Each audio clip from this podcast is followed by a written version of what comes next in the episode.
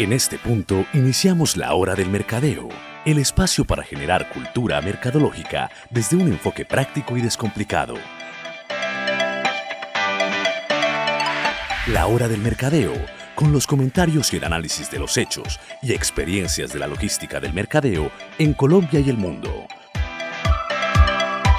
Una producción de Tiempo de Mercadeo y Bloom Eco Working, bajo la dirección de Adriana Gutiérrez y Carlos Fernando Villa, y la participación de Jorge Eduardo Escobar, aquí por la emisora cultural de la Universidad de Medellín, frecuencia U 940 AM.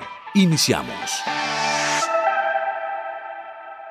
Hola nuevamente, bienvenidos a esta cita semanal que con ustedes tenemos por frecuencia U 940 AM, la emisora cultural de la Universidad de Medellín, que se llama La Hora del Mercadeo, una hora durante la cual pues hablamos con ustedes sobre temas que se relacionan con cómo se generan y cómo se mantienen los mercados. Y bueno, yo estoy con la belleza de siempre, entonces vamos a saludarla. Adri, ¿cómo estás? Carlos, feliz de esta nueva hora del mercadeo, un espacio increíble para todos los apasionados del mercadeo. Yo creo que un espacio para aprender mucho, valorar mucho y pues lograr aplicar y llevar a nuestros emprendimientos, a nuestras organizaciones y a nuestra vida. El marketing se puede aplicar perfectamente a todos los aspectos de la vida, ¿no? A todo, en todas las organizaciones, en todas las actividades del ser humano, tiene toda la cabida y toda la aplicabilidad del mundo. Y no solamente eso, se necesita para todo lo que hacemos los seres humanos. Bueno, Adri, vamos entonces a tratar un tema hoy que vale la pena. Además que se relaciona mucho con los que yo he tratado últimamente en la República y que tiene mucho que ver con lo que tú también has tratado en los tuyos. Y es el mercadeo que en su momento Regis Maquina, que creo que fue de los impulsadores más de, de, más, los que más impulsó el tema, mmm, llamó marketing relacional o marketing de relaciones. Creo que lo hemos tratado y, y, vale la pena que hablemos de ello porque la verdad, como les decía, hace poco traté el tema en, eh, en el periódico y es un aspecto fundamental del mercadeo. Todo se convierte en relaciones. Claro, Carlos, y, y, y, partiendo de que venimos de una larga y parece interminable temporada de pandemia en la que nos hemos tenido que apartar mucho como seres humanos de nuestra naturaleza y pues obviamente digamos que estas estrategias de marketing relacional van tomando cada vez más fuerza por ese deseo del ser humano y esa necesidad incontrolable de relacionarse. Entonces, desde el mercadeo es bien importante que abarquemos este tema, independiente de que lo toquemos en el periódico, en la emisora. Hay que ir una y otra vez eh, evaluándolo porque realmente va a ser una de las principales estrategias que todos vamos a tener que tener en cuenta para los próximos tiempos y planes de mercadeo, para ajustar nuestros planes. Claro, y como tantas veces hemos hablado, Adri, pues la verdad es que todo en la vida, así nos tilden de, líricos o como quieran, o de ilusos o de cualquier cosa, todo, todo lo que es la actividad humana es una actividad mercadológica.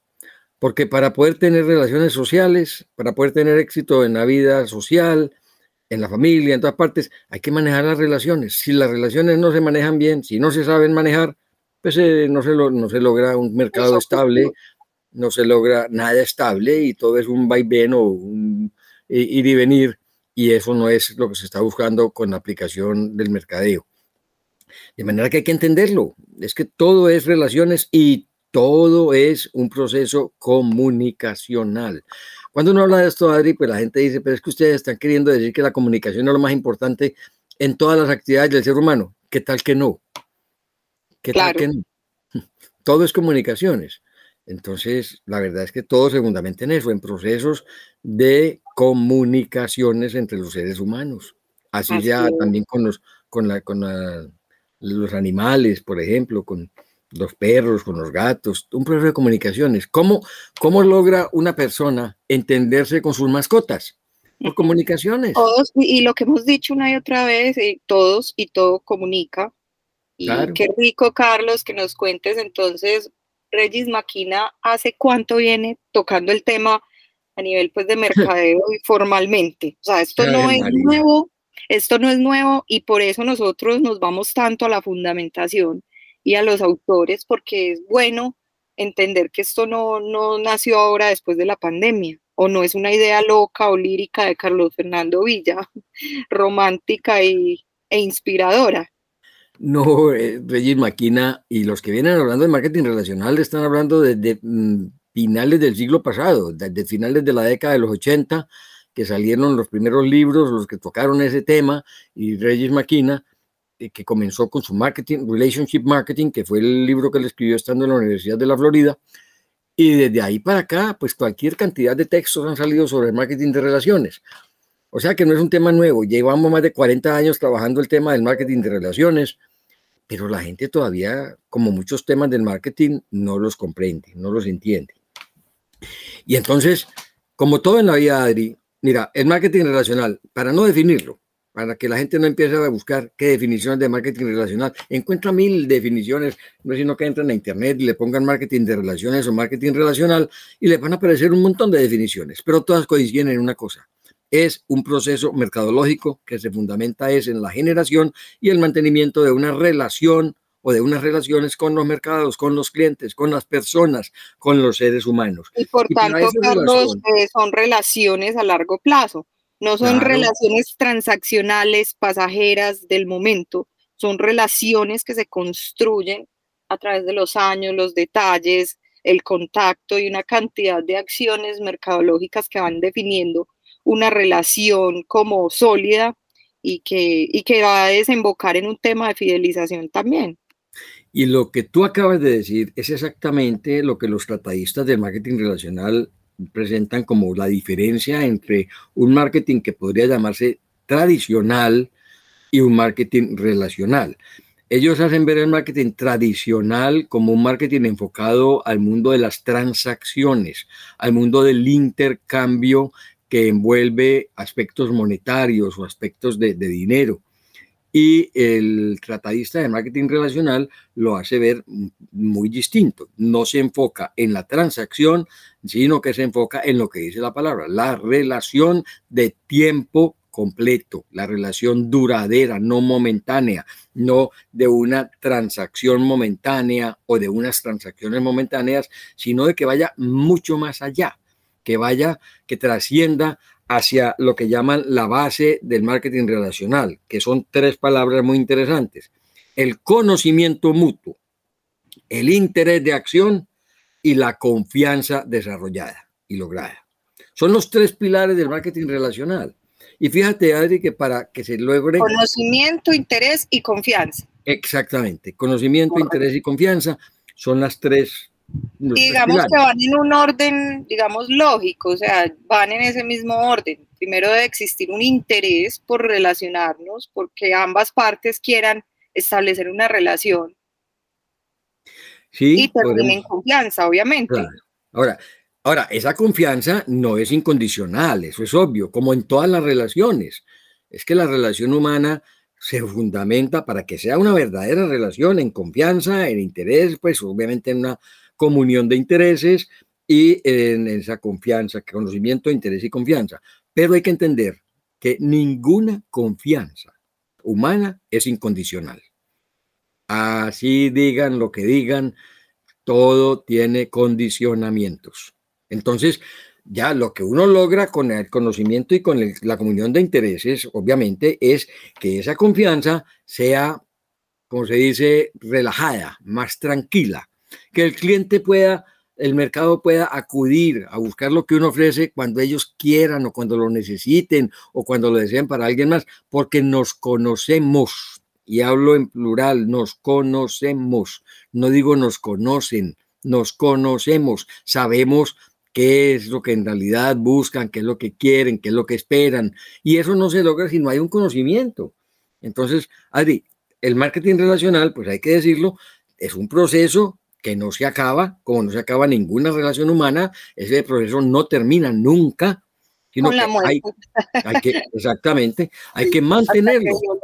Hasta que, la muerte lo separe. más o menos. Aplica. Exactamente. Aplica para todo en la vida. Exacto, exactamente, así es. Ahora, fíjate, Adri, que hay una cosa ahí que es muy clara en eso que estamos comentando, y es que el marketing relacional es algo que tú y yo hemos hablado, hemos comentado, hemos tratado, no solamente entre nosotros, sino con los colegas. Fíjate, eso tiene un nombre que otros le han dado, marketing humanista. Es que eso es lo que es. Si es un marketing de relaciones, es un marketing humanista, porque la relación humana es lo que lleva a, es a donde lleva. Aquí es un marketing, un mercadeo humano. Es un mercadeo que se fundamenta en esa relación de persona a persona. Eso es humano. Eso es lo que estamos buscando. Eso es lo que pretende el marketing relacional.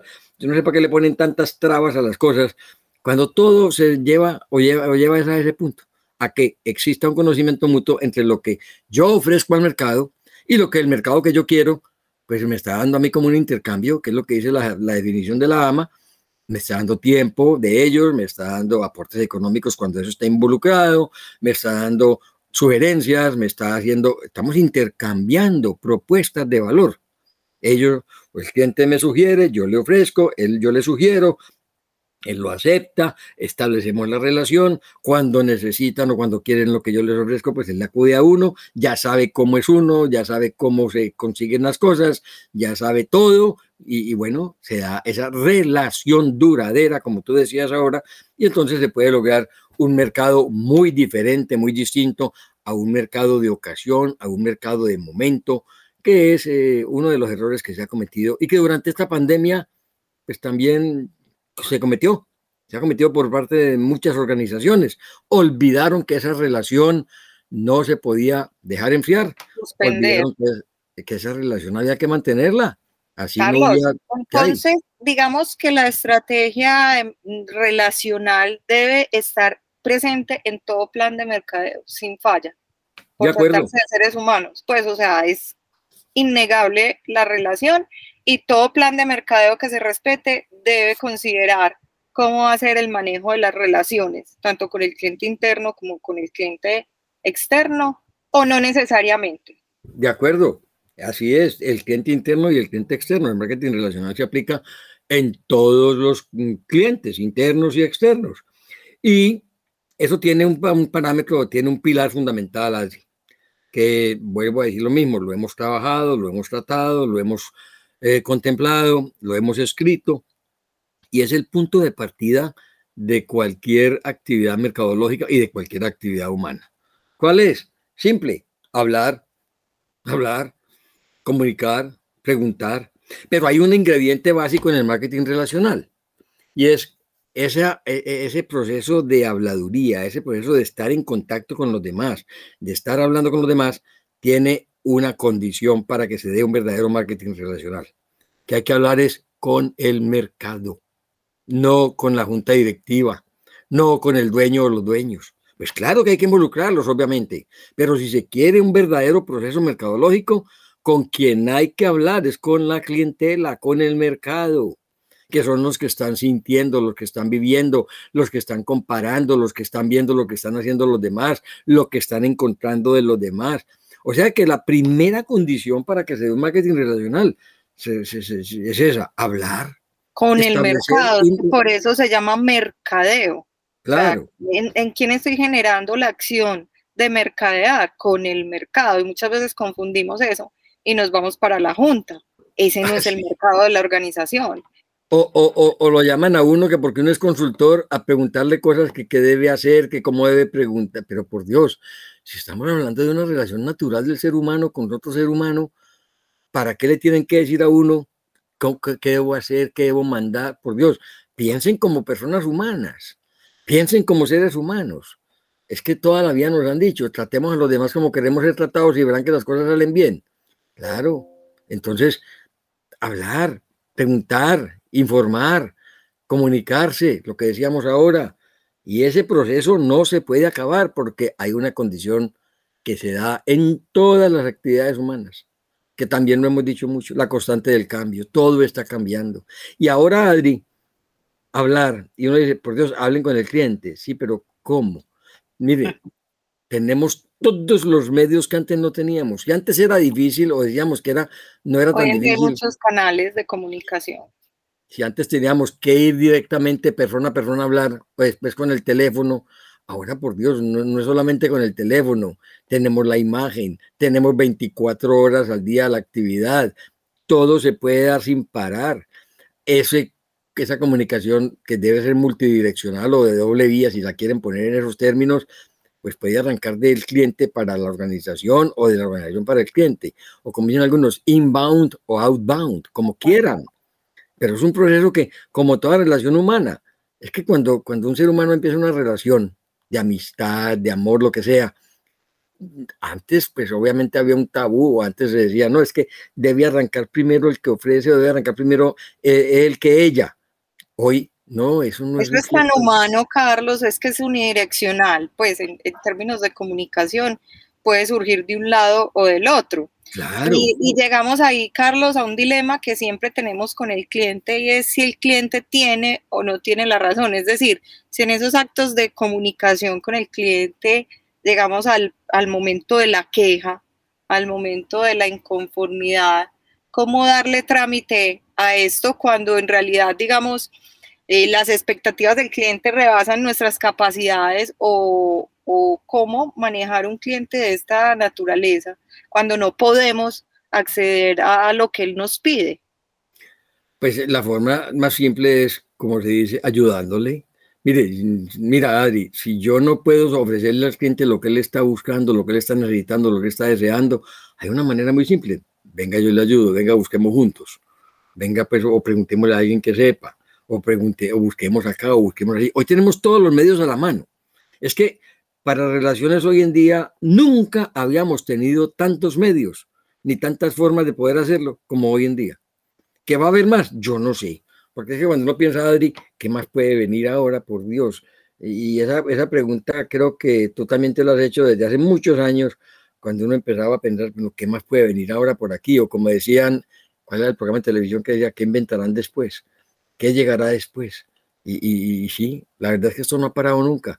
Yo recuerdo, Adri, cuando estaba en el colegio, que era la época de los hippies, muchos decíamos, pero, pero es que ¿qué, puede pasar en la moda hoy en día? ¿Para dónde va la moda? La moda cambia todos los días. Y uno dice, pero es pantalones, camisa, el peinado, el maquillaje, ¿qué más pueden inventar? Y fíjate cuántas veces tú, que eres muchísimo más joven que yo, ¿Cuántas veces nos ha tocado cambiar de, de, lo que llaman de look, que el peinado, pues ustedes que tienen pelo, yo no tengo pelo, entonces ya no tengo que hacer.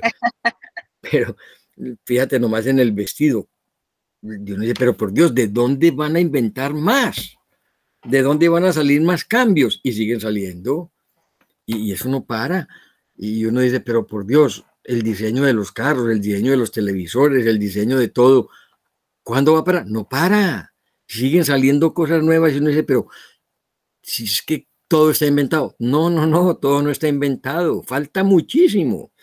Y uno dice el diseño de los muebles y uno ve unos muebles y uno, pero por Dios, a mí cómo no me había ocurrido esto antes. Y uno ve más y más y más y más y eso no para.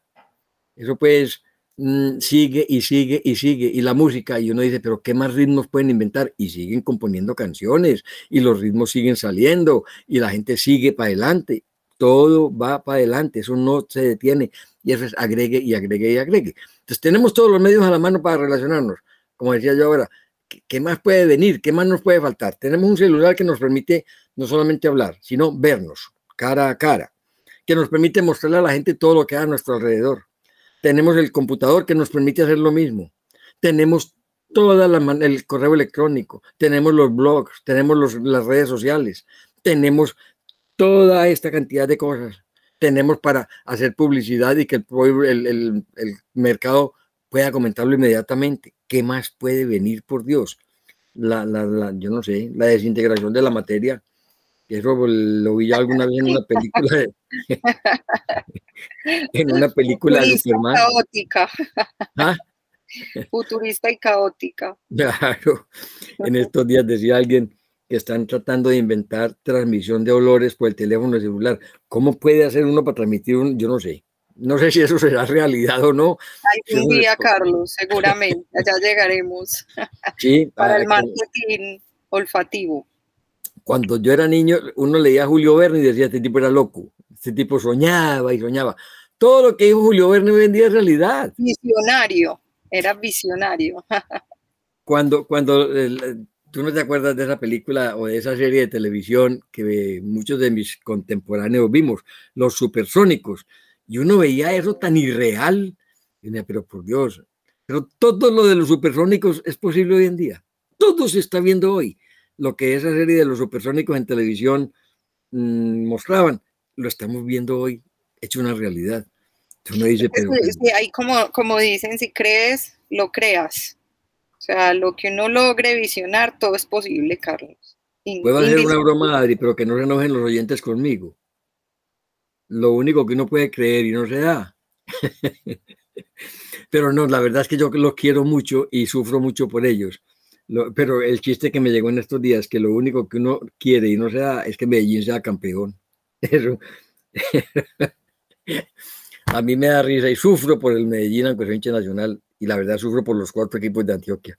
Pero bueno, eso es un paréntesis ahí, sin ánimo de, de, de, pelea ni de discusión con nadie. Pero sí, lo que tú dices es cierto. Uno dice, pero ¿qué inventarán después? Y sigue, y sigue, y sigue. Los libros que antes pensábamos que no se podían leer si no era con el texto en la mano. Hoy en día hay audiolibros, hay telelibros, hay de todo. Y uno dice, pero por Dios, ¿a dónde van? Y ya los libros se convierten en películas y bueno, cualquier cantidad de cosas en, esta semana, mmm, ganaron los Bravos. Todo el mundo en Colombia, los aficionados al béisbol, vieron el partido en vivo y en directo. Eso no se podía hacer antes. Y sí, bueno, eso es lo que sigue, pues, todo eso es lo que estamos comentando, lo que estamos hablando, lo que estamos diciendo. entonces, Adri, ¿qué más podemos hacer para establecer ese diálogo? Hay una herramienta que a lo mejor muchos me van a decir, no, pues es que está fuera de, foco, está muy desactualizado, Carlos Fernando. Pues es que estamos hablando de diálogo y ese diálogo necesita dos personas mínimos para que se dé. O sea que hay que establecer un sistema de comunicaciones que se fundamente en informar, preguntar, decir, conocer, en fin. Y para ese diálogo hay una herramienta que es fundamental, segmentar el mercado, segmentando, valiendo la redundancia, las listas de correo, esclareciendo muy bien a quién se le va a hablar, o sea, segmentando el mercado para poder establecer claramente qué se va a decir, cómo se va a decir, cuándo se va a decir, dónde se va a decir, etcétera, etcétera. Eso es fundamental para el mercado relacional, porque no es hablarle a todo el mundo de la misma manera, porque yo no puedo hablarle igual a los niños, que a los jóvenes, que a los adultos, que a los ancianos, que a las mujeres, que a los hombres, que a los de estrato 6, 5, 4, 3, 2, 1, no podemos hablarle igual. Podemos transmitir el mismo mensaje, pero la forma tiene que ser distinta. Entonces hay que tener muy claro que hay que segmentar los mercados para un verdadero marketing relacional. Si no hay una segmentación adecuada del mercado, si no se establecen esas listas, mm, entre comillas, listas de correo o listas de, de, acción o de personas para uno actuar con ellas o no se, no se esclarece lo que llamamos buyer persona o el cliente ideal. Si no se hacen esos diferenciales semánticos, a ver qué necesitan estos que no necesitan aquellos y qué necesitan aquellos que no necesitan esto, en fin, no se va a poder lograr un marketing relacional verdaderamente efectivo. O sea que tenemos pues todas esas herramientas a la mano para poder establecer esa relación, poder mantenerla y no dejar que el cliente se enfríe, que creo que es algo que, mm, repito, en la pandemia muchas organizaciones descuidaron y ahora están pasando las verdes y las maduras. O sea que esa relación no se va a suspender, Adri, que esa relación no se puede parar, no se puede suspender. Así es. Y, hay que mantenerla. Y para poder mantenerla, entonces hay que, mm, como decía el otro, deleitar. Hay que hacer que el otro viva mejor, hay que hacer que el mercado se beneficie, hay que hacer que la gente logre más, más, más, más cada vez. Es que esto no para. Repito, yo insisto mucho en eso y hasta canción me puedo volver cuando le digo, esto no para, el mundo no se detiene. La hora la pandemia no paró los relojes, el tiempo siguió, los días seguían con 24 horas, seguía habiendo el día y la noche. No era una suspensión del mundo, no se, frenaron muchas cosas y todo, pero la pandemia no hizo que la, el reloj se parara. El tiempo no se detuvo, el tiempo siguió, pero mucha gente como que no entendió eso. Y bueno, se, durmieron y entonces...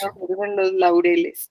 Claro. como mencionábamos, el, el tema de la comunicación, muchos la suspendieron y era una forma de suspender ese relacionamiento porque al final era el único canal que teníamos disponible para poder tener contacto con las personas mientras pasaba la situación y se suspendió todo tipo de relacionamiento, todo tipo de comunicación y ahí pues se sufrieron las consecuencias, aquellas marcas que, lo hicieron, restablecer eso después de que llegó un bombardeo de, oportunidades para los clientes es bastante difícil. Claro.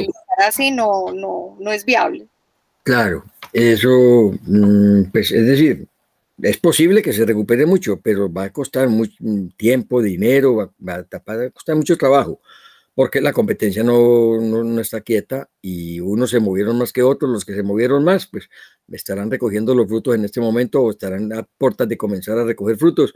Los que se durmieron, los que pensaron que el mundo había suspendido, que el mundo se había parado y que la Tierra no seguía girando alrededor del Sol, los que pensaron eso, pues ahora comienzan entonces a sufrir.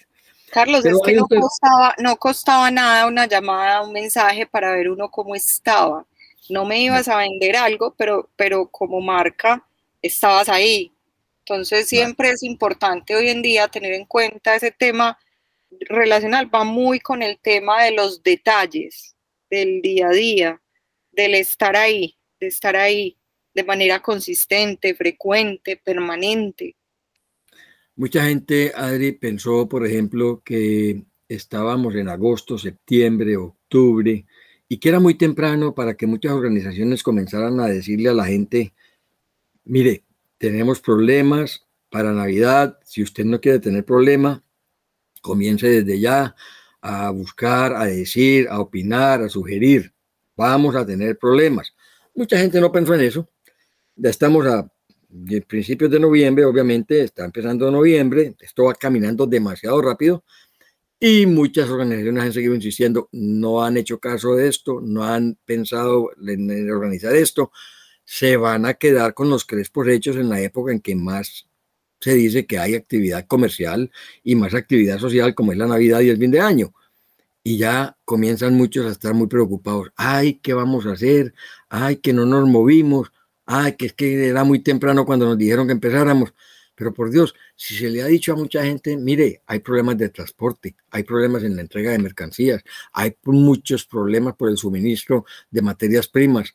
Por favor, piensen en qué podemos hacer para solucionar esto, para que no haya inconvenientes.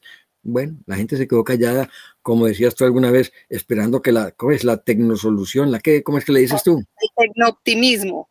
El tecnooptimismo iba a, todo sí, a resolver el problema. Y resulta que no.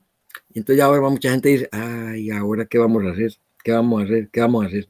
Ese que vamos a hacer es el que muchas veces se puede conocer cuando hay una relación que sea adecuada. Pero hay un tercer elemento para el marketing relacionado a la Hablamos entonces de hablar, de comunicar, de decir, de preguntar. En segundo lugar, hablamos de una segmentación, de una un listado, por decirlo de alguna manera, de qué hay que decir a quién, a quiénes, cómo, cuándo, dónde, en fin. Y el tercer lugar, y el tercer punto que creo que es fundamental para el marketing de relaciones es establecer con el mercado la manera como el mercado puede comunicarse con nosotros y nosotros con el mercado. Es decir, establecer esos medios de comunicación más convenientes para todos. ¿Cuáles son? Porque entonces ahora habla la gente, no, las redes sociales, sí, pero ¿cuáles? Es que todas las redes sociales no se pueden utilizar. El hecho de que hablemos de omnicanalidad no quiere decir que hay que hacer uso de todas cuantas redes sociales hay. Ahora viste lo que pasó con Facebook, que ahora se llama Meta, eh, has visto lo que está pasando con Instagram, lo que está pasando con todo. Entonces todo el mundo dice, pero por Dios, yo no puedo estar en todas. Entonces hay que seleccionarlas. Hay que decirle a la gente, mire, si quiere hablar con nosotros cuando necesite, puede hacerlo por este medio así. Pero no decir, es que mucha gente dice, no, comuníquese con nosotros vía WhatsApp o vía Facebook o vía Instagram o vía Twitter o lo que sea. Pero ¿cómo? Si ni siquiera le dan a uno las, las claves. A, mí me da mucha risa cuando entra uno a esos sitios web de tantas organizaciones y uno mira por allá arriba y dice, contáctenos, contáctenos. Y uno va a contáctenos y resulta que no hay forma de contáctenos. Lo que le piden a uno es que dé el correo electrónico, el nombre, el teléfono y dicen, lo llamaremos. O lo máximo es su pregunta. Pero dice uno... Algún día. Sí, ¿dónde está el teléfono? ¿Dónde está la manera como yo me puedo comunicar con esta gente? Tiene que ser que yo le dé toda la información mía y, yo no y tengo que esperar pues. O vamos al otro punto. Ah, no, llámenos pues, entonces dan el teléfono y llama uno, ay, pídale a la Virgen el milagro de que alguien conteste, porque siempre es una máquina que si es esto marca esto, que si es aquello marca esto otro, que si el otro marca aquello, y, y, es uno pasando 20, 30 minutos, 40 minutos y no ha habido un ser humano que hable y al final le dicen a uno, para mayor facilidad, visite nuestro sitio web y queda uno en las mismas. ¿Sabes cuando uno dice, Dios, hay que crear una forma en que la gente pueda acceder fácil a la comunicación con la organización? Eso tiene que darse. Hoy existe toda la tecnología. Un plan de medios y establecidos todos los puntos de contacto de la organización con el cliente para favorecer la relación y que sea lo más fluida posible, que se pueda dar un intercambio de valor, de comunicaciones en, tiempo real. Aquí ya, Adri, hay eh, muchas organizaciones que tienen el sistema, por ejemplo, yo llamo por teléfono. Claro, con la pandemia todo el mundo alborotó el sistema digital y todo eso. Entonces le dicen a uno, mira, por ejemplo, tú entras a un sitio web, hay chateo. Y muchas veces el chateo empieza con la máquina, pero bueno, al final aparece alguien. Hay otros que llama a uno por teléfono y le dicen a uno de entrada, el tiempo de espera es largo porque hay mucha gente llamando, sobre todo las aerolíneas tienen mucho ese sistema. Entonces le dicen a uno, si usted puede esperar, permanezca en la línea. Si no puede esperar y prefiere que le devolvamos la llamada, podemos devolvérsela en un tiempo aproximado de una hora a una hora y cinco, o 12 minutos a 14 minutos, o cuatro a seis minutos, o dos horas, en fin. Pero le dicen a uno, el mismo sistema le dice a uno, y se la devuelven a uno. O sea que no lo dejan a uno pegado de un teléfono esperando que un ser humano aparezca por milagro de Dios, sino que le dicen a uno, si quiere esperar, si puede esperar, quédese en la línea. En cualquier momento puede decir, no, no espero más, dígame cuánto me demoro para recibir su llamada. Entonces le dan a uno el tiempo. Eso sí, cumpla, cumpla. Si van a utilizar ese sistema, cumplan. Lo mismo el chateo. Lo mismo, ah, si tiene alguna duda, utilice este correo electrónico. Pero por favor respondan. Entonces, eh, y sabemos muy bien que la gente cuando hace ese tipo de cosas, el tiempo de espera normal medido internacionalmente es una hora. O sea que cuando yo hago una pregunta a una organización, empiezo a esperar la respuesta en un lapso máximo de una hora. Entonces respondan, por favor, tengan la gente para ello. Porque entonces viene la otra disculpa, es que no tenemos la gente, es que no tenemos la capacidad económica de hacerlo. Entonces ahí es cuando uno dice, bueno, creatividad. Piense a ver qué va a hacer. Piense cómo va a establecer ese túnel o ese embudo o ese canal o ese lo que sea pero facilite la vida a la gente para que entre en contacto con usted. Tratar de hacerlo, sí, lo más amigable posible, lo más humano posible. Ahora, fíjate una cosa, cuando a uno le dicen, mire, es que tenemos mucha gente llamándonos y se puede demorar una hora en, que se desocupen, déjeme su teléfono o dígame, usted me está llamando de este teléfono. Ahora todos son identificadores de teléfono. Entonces, el teléfono de uno queda marcado así donde uno llame. Tú sabes muy bien, uno llama, te llama tipo celular y ahí te, antes de que contestes te sale quién está llamando. A no ser que sea eh, teléfono privado. Pero sale ahí teléfono privado. Entonces tú puedes más o menos saber quién es. Pero de otra, lo común es que se haga el número del teléfono y de dónde está llamando. Entonces tú puedes identificar todo eso. Es que volvemos a lo mismo. Todo esto se está dando desde hace muchísimo tiempo. Ahora con la pandemia se aclaró mucho, se vio mucho y bueno, utilicémoslo pues. Es que para eso es, esas cosas se hicieron para que la utilizáramos. Entonces, si hablamos de establecer una relación con la gente, pues hombre, facilitémosle la vida a la gente para que pueda establecer la relación y que se pueda dar. es, como lo que hemos hablado de establecer, de ver el mercadeo como las relaciones habituales, por ejemplo, de una pareja. Una relación de pareja sin comunicación, sin contacto, no, no funciona. Dura lo que dura un bizcocho en la puerta de una iglesia en la misa de 12. Algo así, lo mismo pasa con, las relaciones de mercadeo, las relaciones organizacionales, corporativas. Claro, es que eh, esas relaciones hay que manejarlas, y yo insisto mucho, y tú me has oído mucho eso, cómo se manejan las relaciones de, todas las personas con las personas, como las relaciones sociales, cómo se manejan. Hay que llamar al otro, hay que saludarlo, hay que invitarlo, hay que salir, hay que ir. eso, es tarea del vendedor, tarea del gerente, tarea de la recepcionista. ¿Quién debe, digamos, coordinar al interior de una organización? Digamos, pues que no estamos hablando de un emprendimiento donde los recursos son limitados, sino de una organización mediana o las que tenemos aquí en nuestra ciudad, ¿quién debe manejar el relacionamiento? Porque evidentemente también para hacerlo se deben tener unas cualidades, unas habilidades sociales, comunicacionales importantes. No cualquiera establece una relación, digamos, duradera con el cliente. No sé si, si sea válido que sea el mismo vendedor o u otra persona. Ay, pues en realidad la gente, mm, si hablamos de vendedores de calle, tiene un papel muy importante ellos, pero yo te lo voy a resolver en esta forma. Todo y todos comunican, todos. Ahí radica la importancia del endomarketing o del marketing interno. Ahí es cuando la persona de mercadeo es la que orienta el manejo de las relaciones. Esa persona de mercadeo o el grupo de mercadeo es el conjunto de personas o es la persona que están encargadas de decirle a la gente cómo debe ser el proceso de relaciones con los clientes. El, de mercadeo entonces debe decir al de contabilidad o al del manejo de cuentas, mire, cuando vaya a llamar a cobrar, piense primero en preguntar qué pasa, si hay un retraso en el pago, piense primero en preguntar si tiene mm, tarjetas de crédito, en fin, que haga el proceso fácil, que no hagan como le dice, emberracar al cliente cuando le están preguntando algo o le están informando algo. Piense cómo lo va a hacer.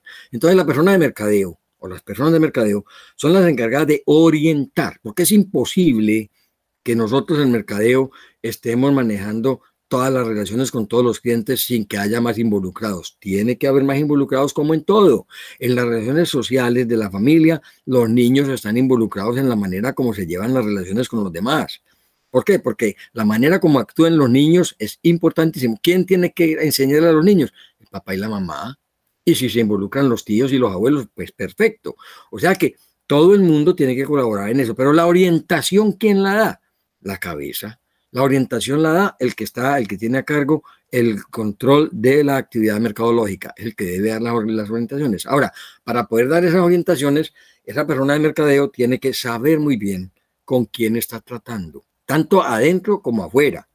O sea, volvemos a lo mismo, lo que decíamos ahora, segmentar el mercado, determinar claramente a quién, con quién, para quién, cuándo, cómo, dónde, en fin. Eso es lo que el de mercadeo tiene que hacer. Pero ya en la implementación de las relaciones, todo el mundo tiene que ver. Y vuelvo a insistir en lo mismo, en la casa, cuando llega la visita, todo el mundo tiene que ver para que la visita viva un momento placentero y quede con ganas de volver. O sea, que quienes tienen que ver ahí o quienes manejan las relaciones. Unos orientan, papá y la mamá orientan, pero los hijos, la empleada, todos los que tienen que ver, el mismo portero del edificio, todos tienen que ver.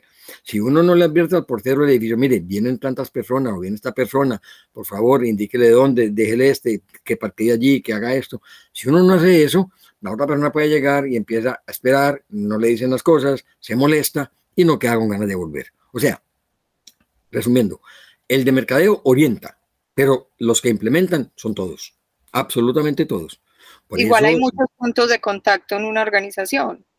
Muchísimos. y mientras más grande sea, más puntos de contacto va a haber. Y por eso el endomarketing ahí cobra mucha relevancia. La capacitación, el entrenamiento, que en esos puntos de contacto siempre haya alguien con un alto sentido humano, eh, mucho, muy buen manejo comunicacional sea a nivel ortográfico, de expresión, de manejo de situaciones, manejo de, de, situaciones difíciles con el cliente, sea una persona que lo sepa resolver. Claro, lo mismo, ahí acabas de tocar un punto también que es importante, Adri. Mm, si va a haber una comunicación escrita, un correo electrónico, ¿cómo se debe redactar? cómo se debe empezar, cómo se debe cerrar. Enséñenle a la gente eso.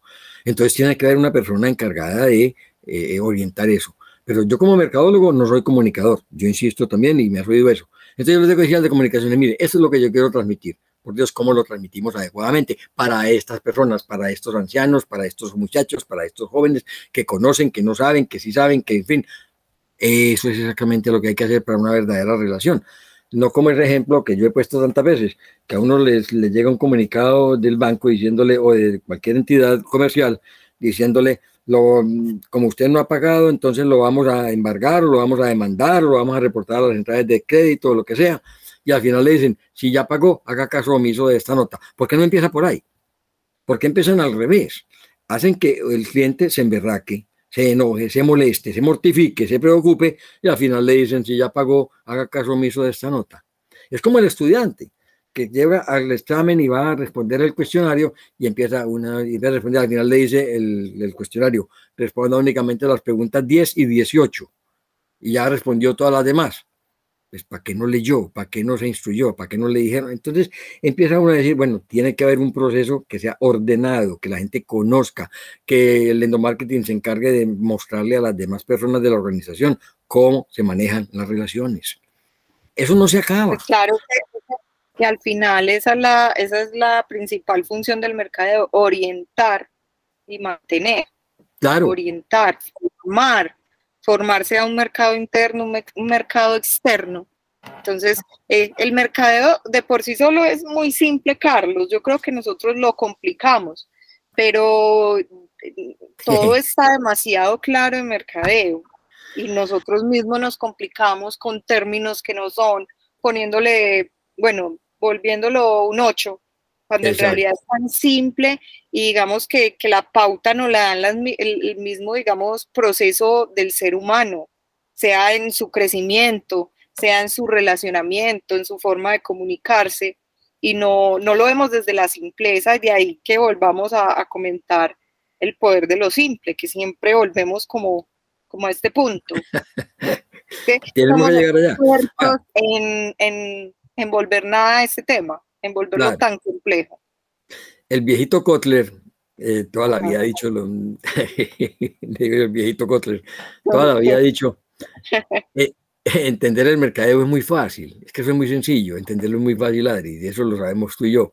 El problema no es entenderlo, el problema es aplicarlo. Es que ese es el problema, es como todo en la vida. Entender cómo se hace el arroz, eso es mamado. Carlos, es, tan simple que, lo, que no somos capaces de ver su simpleza. El mercadeo lo vemos como, porque es que en realidad hemos visto como las organizaciones, las personas que se dedican al mercadeo, y uno piensa que son como de otro mundo. Piensa que son cosas muy complejas y no entendemos que es una, una ciencia social por excelencia y, bueno, nos enredamos solitos. Yo creo que le hemos puesto mucha más tinta de la que tiene. Absolutamente. Por eso es que, hoy en día parece que fuera algo como pasado de moda o que ya no funciona, no, es evolución. cuando, cuando las cosas salen y lo ven a uno dicen, ah, pero eso tan sencillo, pues hombre, sí, Jack Cloud toda la vida lo dijo. ah, pero esa bobada. Esa bobada, porque no lo había hecho. O cuando el, el, ejemplo clásico del tipo que se le daña el computador y llega el técnico y en un momentico mueve una tecla y listo, son 25 mil pesos. Por eso, ay, entonces, ¿por qué no lo había hecho usted? Es que el problema no es eso, el problema es saberlo, el problema es tenerlo en la cabeza. Es que todo en la vida es así. Mira, lo, lo que yo empecé a decir ahora, uno de hacer arroz y, y ah, cosa tan sencilla, vaya haga arroz pero a todo el mundo no le sale. A mí no me sale una taza de arroz. No me sale. O, hacer unos frijoles, no, eso es muy fácil. no. pues Ave María, mire. La fórmula está. Y, y sigue uno y no le sale, y se le queman, y se le quedan malucos, le quedan duros, le quedan crudos, el arroz le queda duro, todo, es que todo, todo se ve muy fácil, y, ahí es cuando uno dice, por eso. De hecho, acabas de poner el, el, ejemplo, y cuando hablamos del, de, la, de, la, mezcla de mercadeo, de las cuatro P's, se habla que, que, es como manejar una cocina. Simplemente usted coge esas variables que en principio eran cuatro y cada una ya tiene un montón, otras tantas. Son como los ingredientes que uno maneja en la cocina. Entonces yo puedo controlar esos ingredientes y hacer una gran receta de acuerdo a lo que necesito, de acuerdo a lo que tengo. Claro, claro. Eso pues. Eh, eh pero, mercadeo, hágalo. Sí, exactamente. Pero yo insisto, y por eso insistamos mucho en eso, Adri. A la gente hay que decirle, porque todo el mundo sabe. Eso sí, miren, yo no conozco un caso, una recepcionista, un mensajero. ¿Usted sabe saludar? Sí, claro, yo sé, yo sé saludar. ¿Usted por qué se enoja la gente con usted cuando lo saluda? Ah, es que la gente jode mucho, es muy caprichosa. Mm, a ver, como decía el otro, es que no hay tanta gente bruta, lo que hay es mucha gente que no sabe explicar. Ahí es cuando en el, la metodología. En el, seminario de marketing comunicacional nos ponían a nosotros a hacer 20 formas de explicar un mismo tema para que se pudiera entender y se pudiera saber cómo hablar con la gente y cómo explicar. ¿Cómo se pues, pregunta? mira, mira, por ejemplo, cómo se enreda un emprendedor o un empresario para ponerle un nombre a un producto, la cantidad de sesiones, de tiempo, de, de, especialistas, de gente que trabaja en estos proyectos y al final llegan a un nombre súper simple y dicen, ve, y para esta bobada hicimos todo esto, nos gastamos dos o tres meses para ponerle un nombre a un champú o para abrir una nueva línea o un emprendendimiento o muchas veces hacen todo eso y se enredan y sacan unas cosas que no, que no funcionan, que no le atinan al mercado. Eso es cierto y bueno, o sea, pues Adri, que hay que establecer esos canales, hay que buscar la manera, hay que trabajar en eso y el endomarketing ahí es indispensable, porque es que después es como... Eh, pero usted, ¿por qué no preguntó? Ah, pues es que nadie me había dicho que tenía que hacer esto o aquello. Es que a la gente hay que enseñarle las cosas. Fue lo mismo que ocurre en la familia. Yo insisto mucho en eso. Educar al mercado, formar al mercado, enseñarle Interno y externo, tanto el interno como el externo. Claro, enseñarle a consumir nuestro producto, nuestro servicio. O sea, eso es como un salón de clases y es como coger unos niños y, y explicarles cómo tienen que hacer las cosas. Así mismo funciona el mercadeo. Yo tengo que enseñarle a mi público cómo se consume mi producto o servicio. Claro, es que si no lo hacemos, otros lo van a hacer. Así es. Eh, eso pues está muy visto y está muy claro. Por eso, Adri, hay que explicarle, hay que decirle mucho a la gente, mire, eh, aquí hay cosas que entran en juego mucho en el mercado relacional. El servicio al cliente, indispensable, eso pues no tiene discusión. Ser útil a los demás, fundamental para que haya un, mercadeo, un verdadero mercadeo relacional. O sea que tiene que haberlo. Tiene que haber programas de fidelización. Obvio que tiene que haberlo, como en todo. Es que todo tiene que ser con programas preestablecidos, con actividades que están bien establecidas, bien fijas, bien programadas. Todo eso tiene que darse en el mercado relacional. Entonces, yo insisto y voy a repetir mm, con, con el riesgo de volverme cansón. Es un proceso humano de relaciones que simplemente involucran una actividad comercial en unos casos, política en otros, religiosa, deportiva, mm, social, de salud, en fin, en el campo que estemos, pero es una actividad humana. Y para que se dé en el mercadeo la relación, tiene que hacerse exactamente lo mismo que se da en la vida corriente de cualquier ser humano.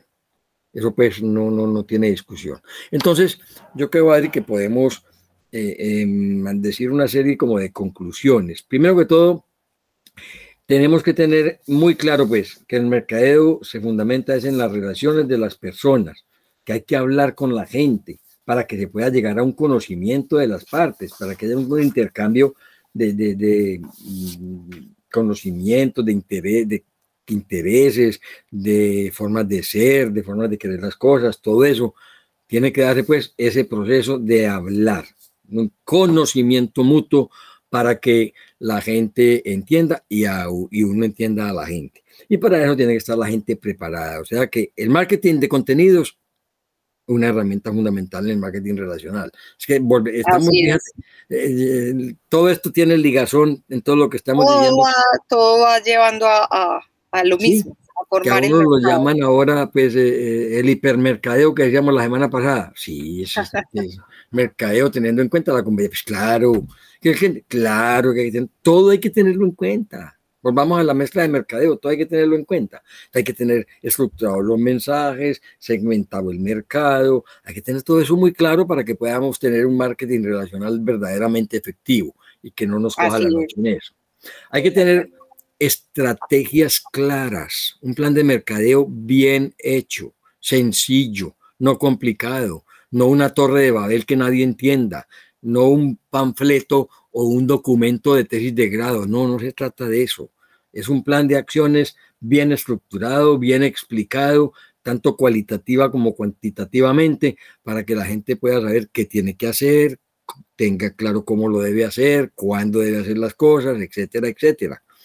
Porque es que si uno no le dice a, este, vea, no llame a la una de la mañana a cobrar, pues eh, es lo que puede llamar a la una de la mañana y le daña a uno todo el paseo. claro. Hay que enseñarle a la gente. No mande mensajes a medianoche, porque es que los teléfonos celulares generalmente hacen ping cuando llega el mensaje. Eh, entonces va a despertar a la gente. Entonces no mande mensajes a medianoche. Además, ¿quién estando en la cama se va a poner a levantar para, arreglar un problema de esos? No, entonces enséñele a la gente, explíquele a la gente cómo hacer las cosas. Eso se llama que mercadeo estratégico. Bueno, llámelo como quieran, pues, pero tenga planificación, plan, planeadas las actividades para que la gente pueda saber qué hacer y cuándo, cómo y dónde, etcétera. Es que si conocemos bien a nuestro mercado, a nuestro cliente, pues conocemos sus hábitos, eh, creería que teniendo claro quién es nuestro cliente, hay cosas que por por derecha, por naturaleza, no haríamos. Pero si no lo conocemos y pensamos, los, los empleados a veces asumen que el cliente es como ellos, o, consume como ellos, o actúan como ellos, ¿cierto? Y, y no, desafortunadamente hay que conocer muy bien al cliente. Pues afortunadamente en términos de mercadeo, pero a veces con los empleados cuesta, sobre todo con la base operativa de las organizaciones donde no hay mucha ilustración, mucha educación, eh, pasa mucho. Pasa mucho, asumen, asumen un comportamiento del consumidor como propio, como, como ellos lo harían. Me hace recordar el libro de Gerald Salman, Cómo piensan los clientes, que es un libro bien interesante de leer, porque en realidad le dice a uno muchas cosas que los psicólogos le comentan y le dicen, mire, así piensa la gente. Hay un videíto. y no solo los, los operativos, a veces el mismo gerente claro. cree que la gente consume como ellos y por eso tú hablabas de hablar con el mercado. Si estamos hablando de mercadeo, vaya al mercado, o sea, no tiene que ir a otra parte. Claro, claro. Y entonces, ya cuando uno establece, establece el programa de para conocerse y darse a conocer, pues viene cómo se va a ganar el interés de la gente y la confianza. Hay que ganarse la confianza del cliente. Sino, por eso esos programas de fidelización tienen que ser muy bien hechos. Y como decíamos en los artículos de prensa, esa fidelización tiene que ser de doble vía. La mayoría de organizaciones quieren que el cliente sea leal. La pregunta es, ¿qué tan leal es la organización con el cliente? Nosotros también, claro. Es que eso es de doble vía. La, la, fidelidad no se da de una sola, en una sola vía, en un solo sentido, o sea, de doble vía. Entonces tiene que haber fidelidad del cliente para con la organización o de la, y de la organización para con el cliente. Siempre queremos que sea el cliente el que sea fiel. Y ahí es cuando viene la pregunta, y yo la decía en estos días en un artículo, como, como, te dije, y como le he comentado a la gente, mire qué tan fiel es usted, qué tan leal es usted con el cliente. ¿Cómo Así es. ¿Usted Buen cuestionamiento, Carlos. Claro, sí. Que, que, ella sea leal, pero yo puedo dar lo que quiera. ¿Ah? Se nos fue, se nos fue esta hora. Falta un minutico, sí. despedirnos. Falta un minutico antes del chao chao. Entonces, muy, muy, muy rápido, pues, diciendo otra lo que dije al final. Piensen cómo facilitarle el proceso de estar en contacto con la organización al mercado. Eso es fundamental. Porque las organizaciones mandan correos electrónicos muy fácil, pero cuando el cliente manda correo electrónico, le responden ahí mismo o cuando el cliente quiere ponerse en contacto con la organización puede hacerlo fácilmente. ¿Cómo es el proceso inverso? ¿Cómo es el proceso hacia afuera y cómo es el proceso hacia adentro? Eso tiene que estar muy claro, muy establecido en el marketing relacional. Y entendiendo, para cerrar, Adri, que cuando hablamos de marketing relacional estamos hablando de mercadeo a largo plazo. Así es. Como, como dice el dicho, hasta que la muerte los separe. Así es, Carlos. Bueno, no, Gracias por esa cátedra tan interesante sobre mercadeo relacional. Y es que tú no la diste, tú también la diste. Vamos, con unas buenas bases ahorita a trabajarle en forma a este 2022 con, con toda, toda la, la base relacional. Dios mío, que que estábamos empezando, que que estábamos empezando en 2021 y, y ven, y con la pandemia y todo, ya, estamos en noviembre. Se nos fue, se nos fue. Pero rapidito, rapidito. Así es. Entonces, los esperamos en una nueva emisión. Recuerden escribirnos a la hora del mercadeo arroba gmail.com y de escucharnos todos los jueves y todos los sábados, los jueves de a las 7 de la noche por los 9.40 M de la emisora cultural de la Universidad de Medellín y los sábados a las 9 de la mañana. Amén. Y entonces, como dices tú, chao, chao. Chao, chao. Termina Hora del Mercadeo, el espacio para generar cultura mercadológica desde un enfoque práctico y descomplicado.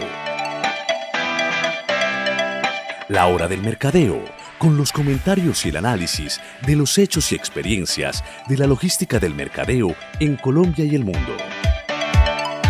Una producción de Tiempo de Mercadeo y Bloom Ecoworking bajo la dirección de Adriana Gutiérrez y Carlos Fernando Villa, y la participación de Jorge Eduardo Escobar, aquí por la emisora cultural de la Universidad de Medellín, 940 AM.